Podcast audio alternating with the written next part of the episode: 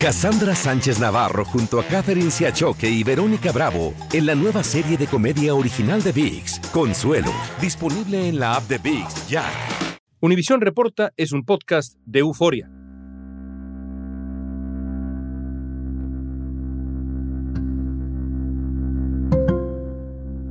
Con todo el progreso de la humanidad, el grueso de los habitantes de este planeta seguimos dependiendo de tres cultivos para la base de nuestra alimentación, trigo, maíz y arroz. Es Julio Verdegué, representante regional para América Latina y el Caribe de la Agencia de las Naciones Unidas para la Agricultura y la Alimentación, la FAO. Eso aporta el grueso de las calorías de las que tú, yo y millones de personas, miles de millones de personas dependen. Y Ucrania y Rusia son claves en trigo y maíz. Con él hablamos de los riesgos que representa para el mundo la escasez de alimentos, el aumento de los precios que causó la pandemia y cómo la guerra en Ucrania ha empeorado la situación. Lograron, increíblemente, completar casi toda su cosecha y está almacenada en Ucrania. Están los silos repletos, pero no pueden salir porque están los puertos bloqueados. También nos va a advertir qué retos enfrentamos en esta crisis alimentaria global una crisis de verdad grave. ¿Qué pasaría si ocurre ese peor escenario? Pues que Dios nos encuentre confesados, como se dice, ¿no? Mira, no hemos vivido una situación así a nivel mundial, yo no sé desde cuándo.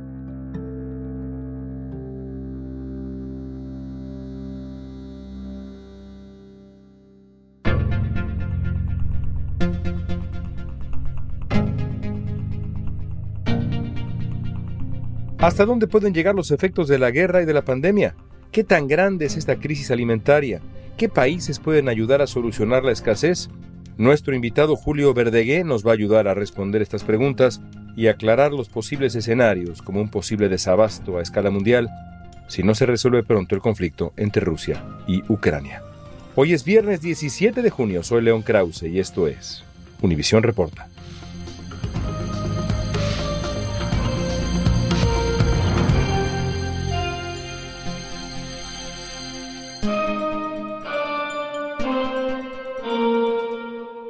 Bueno, vamos a comenzar entonces.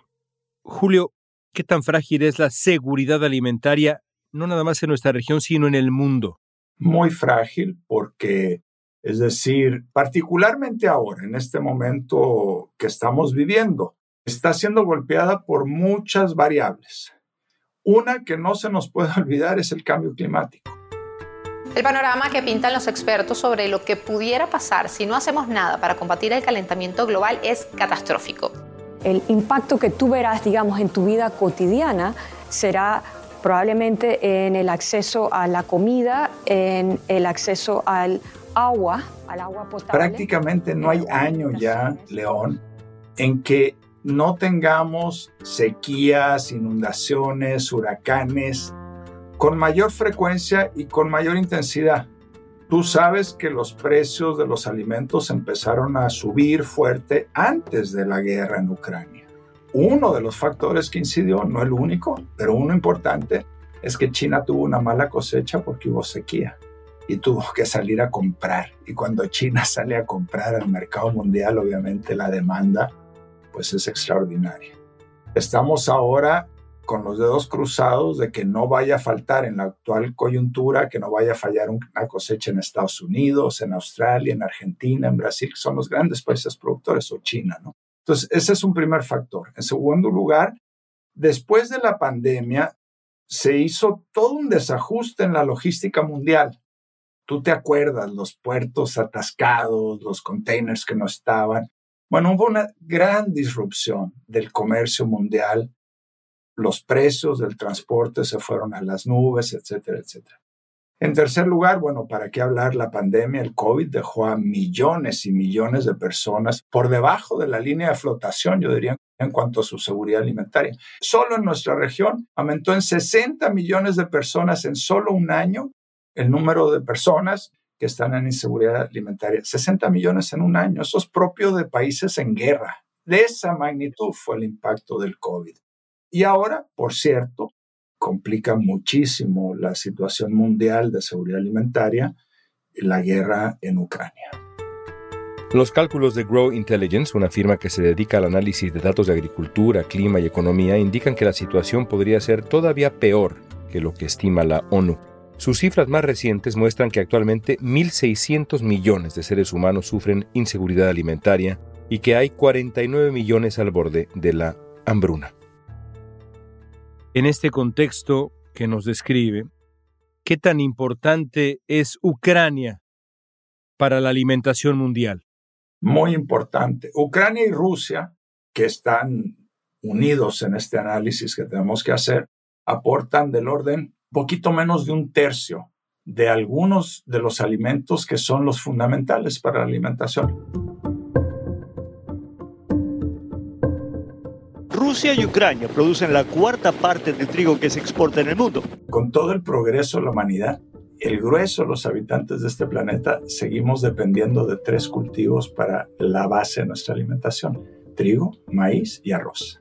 Eso aporta el grueso de las calorías de las que tú, yo y millones de personas, miles de millones de personas dependen y Ucrania y Rusia son claves. Algunas áreas de cosecha, específicamente el trigo, son zonas ocupadas por los rusos. Por un lado en Ucrania, que se ve con todas las dificultades de sacar su cosecha y afortunadamente lograron, increíblemente, completar casi toda su cosecha y está almacenada en Ucrania. Están los silos repletos, pero no pueden salir porque están los puertos bloqueados.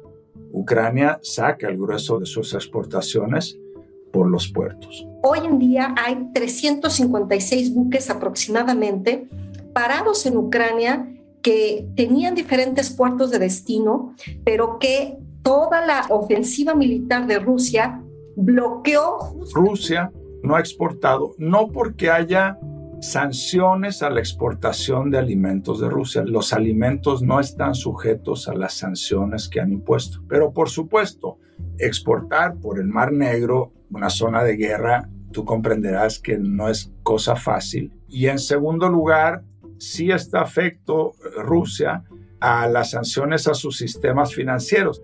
Es una desgracia. La guerra, en una situación que ya era muy frágil, agrega una complicación enorme. ¿Cuáles son las regiones del mundo que dependen más del abasto ucraniano y ruso, ese tercio que ya nos describía usted? ¿Qué regiones se ven más afectadas? En cuanto a alimentos, hay 50 países que dependen esencialmente de las importaciones de grano de Rusia y Ucrania. Países como Egipto, países como Libia, muchos países de Oriente Medio, de África y de Asia ellos son sus principales proveedores. En nuestra región nos abastecemos principalmente Estados Unidos, Canadá, Argentina, pero tenemos 50 países que sí dependen mucho y son países donde no es difícil pensar que una situación de inflación desatada y escasez de alimentos pueda provocar condiciones de inestabilidad política. Esa es la preocupación, que esto una crisis alimentaria en la historia muchas veces se traducen después en crisis políticas significativas. La escasez de alimentos está afectando aproximadamente el 40% de la población y en consecuencia los precios han aumentado de manera dramática. Los precios de un producto de la canasta básica, y me refiero al trigo, pues han alcanzado niveles históricos y se ha duplicado en pocos días. Después de alcanzar un máximo récord en febrero, los índices mundiales de precios de los alimentos bajaron ligeramente en abril y mayo, pero este no es el caso del trigo. En países como Irán, la gente salió a manifestarse a las calles después de que los precios de los productos básicos a base de harina de trigo aumentaran hasta 300%. Los retos son muchos para, como bien dices, panaderías y también tortillerías, porque el precio del maíz también se ha disparado junto con el precio del trigo. El precio del trigo creció 5.6% en comparación con abril y va a seguir subiendo dadas las restricciones en Ucrania y Rusia, y también a que la India prohibió exportar ese cereal. Mientras la guerra en Ucrania procede y llega al destino al que llegará, ¿cuáles son las alternativas para sustituir ese abasto ucraniano y también ruso?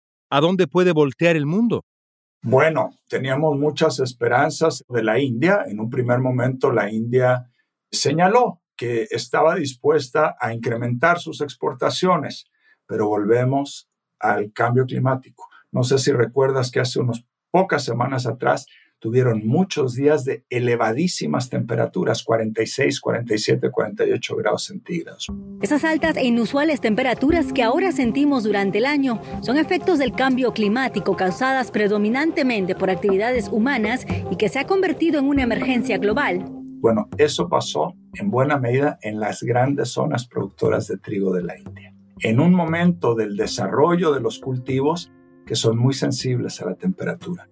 Entonces la India cerró sus fronteras a la exportación de su trigo porque dijo no tenemos garantía de que nuestra cosecha va a ser suficiente. Entonces nos quedamos pues entusiasmados con la India y no pasó. En este momento, en el corto plazo, León, no hay muchas alternativas, porque claro, los países ya habían cosechado, ya habían exportado o ya tenían compromisos de exportación. Y luego muchos países los grandes países, Estados Unidos, China, buena parte de sus stocks son reservas estratégicas que ellos no tocan. Se está haciendo un gran esfuerzo diplomático y político, pues a los más altos niveles en este momento, para tratar de encontrar un acuerdo con Rusia, con Ucrania y con los países que apoyan a ambos para liberar, para dejar que el puerto de Odessa que es el principal puerto ucraniano a través del cual se hacen grandes exportaciones, se pueda remover las minas explosivas y pueda salir los granos de Ucrania. Están negociaciones en este instante teniendo lugar. ¿Cuál sería la importancia de eso? Bueno, que salen 20 millones de toneladas, que sería una brutalidad, un alivio enorme. Pero además, y esto es muy importante, se vacían los silos, quedan vacíos porque este mes empieza la nueva cosecha en Ucrania. Entonces no tienen dónde guardarla. Es justo decir, por el momento, Julio, que el gobierno de Rusia, por el momento, está boicoteando buena parte del abasto alimentario global? Mira, es muy difícil para mí hacer esa afirmación, ¿no es cierto? O hacerla o negarla.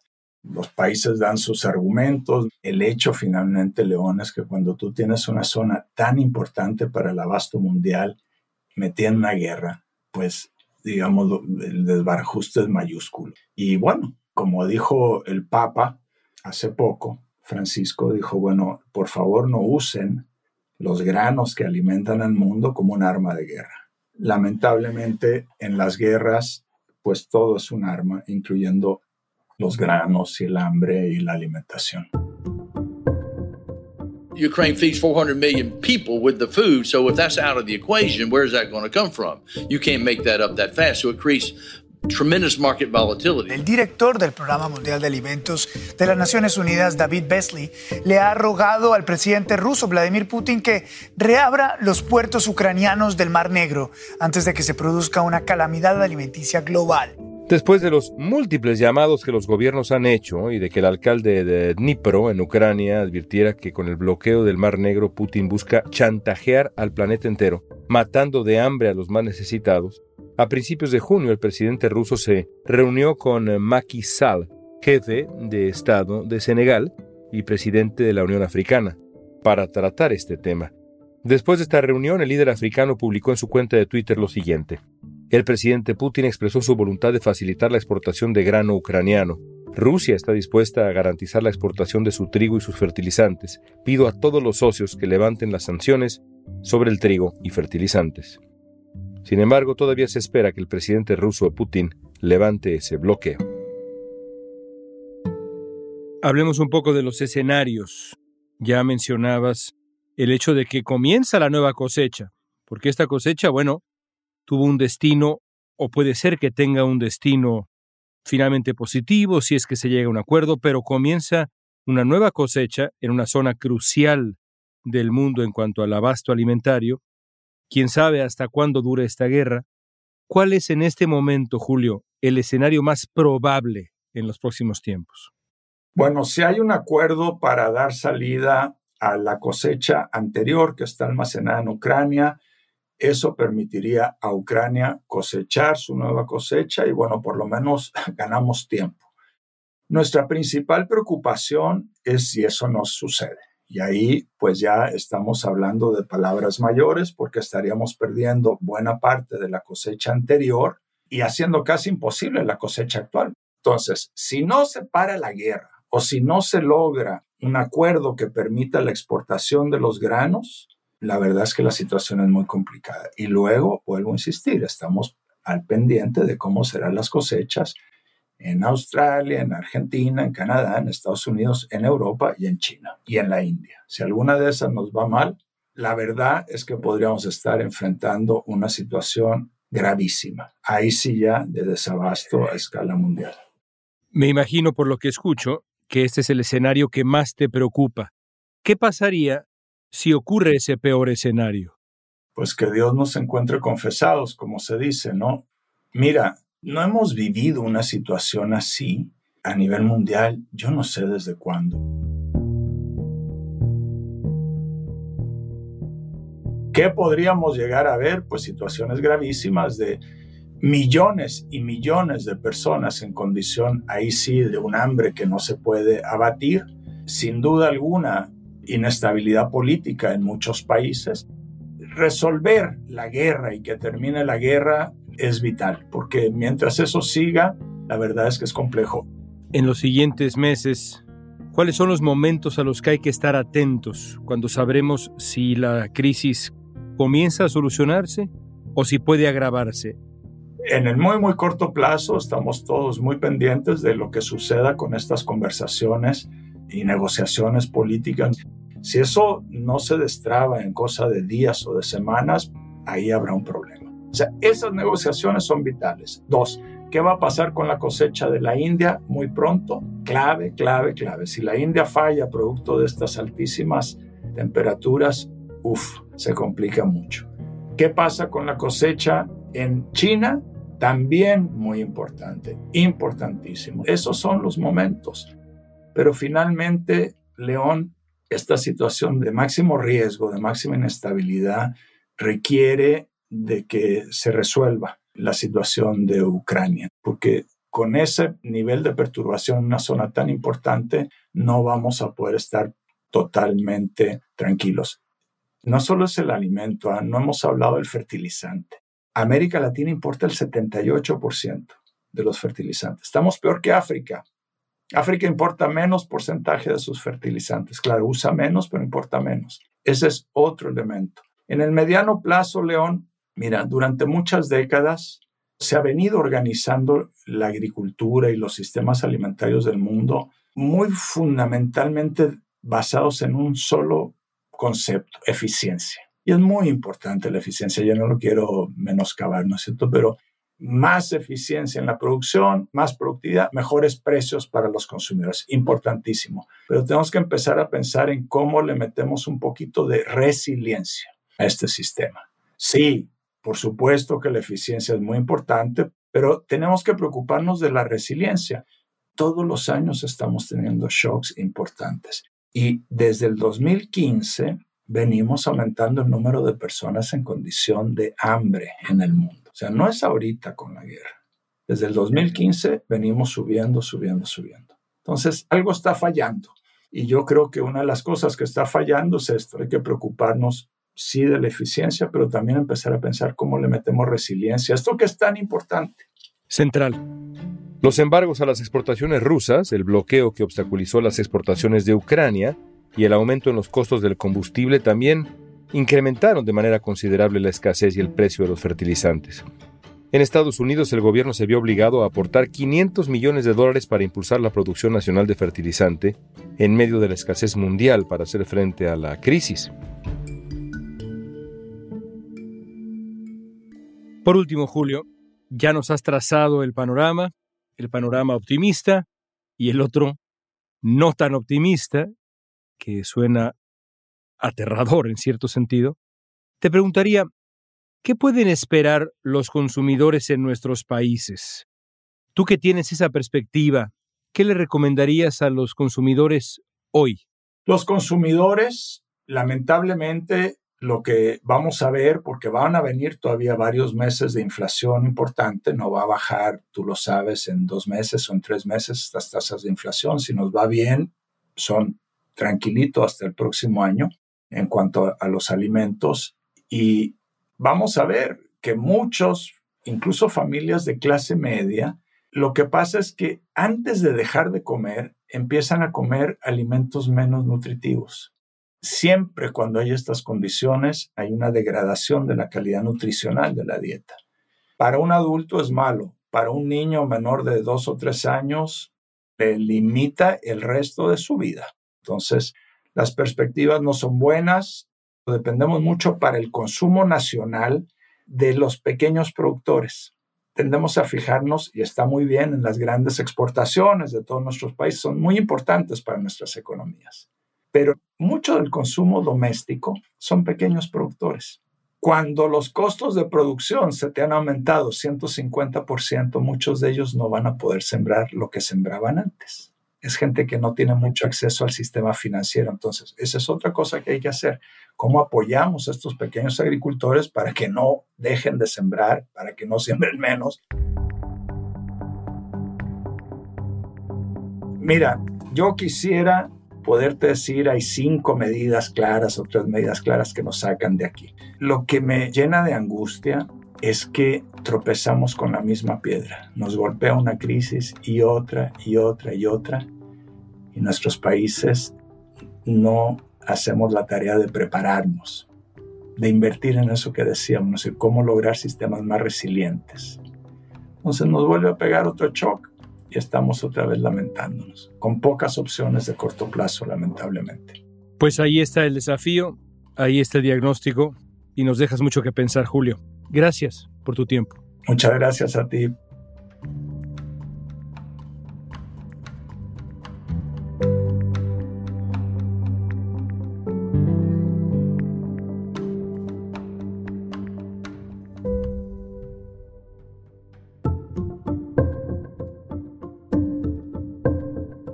David Beasley, el director del Programa Mundial de Alimentos de la ONU, declaró hace poco al New York Times que 2022 y 2023 serán los dos peores años en términos de crisis humanitaria desde la Segunda Guerra Mundial. El director también dijo que evitar el hambre, la desestabilización de las naciones y una inmigración masiva depende mucho de los fondos que reciban de otros países. Estados Unidos está proporcionando 215 millones de dólares para ayudar a la comunidad internacional a superar la crisis alimentaria agravada severamente por la guerra rusa contra Ucrania.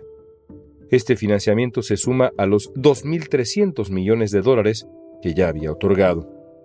Queda por ver si estas ayudas, junto a las de otros países, podrán realmente impedir la crisis alimentaria terrible que parece en este momento inevitable.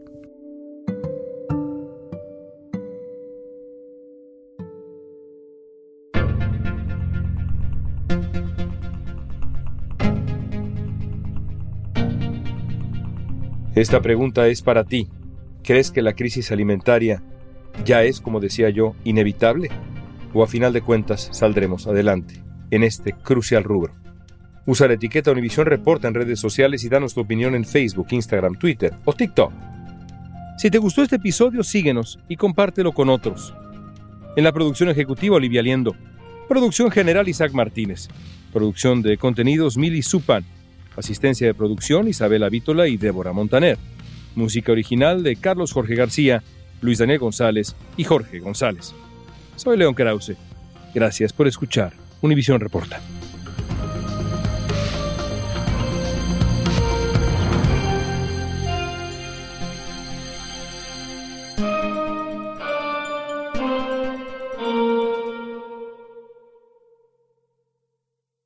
Cassandra Sánchez Navarro junto a Catherine Siachoque y Verónica Bravo en la nueva serie de comedia original de VIX, Consuelo, disponible en la app de VIX ya.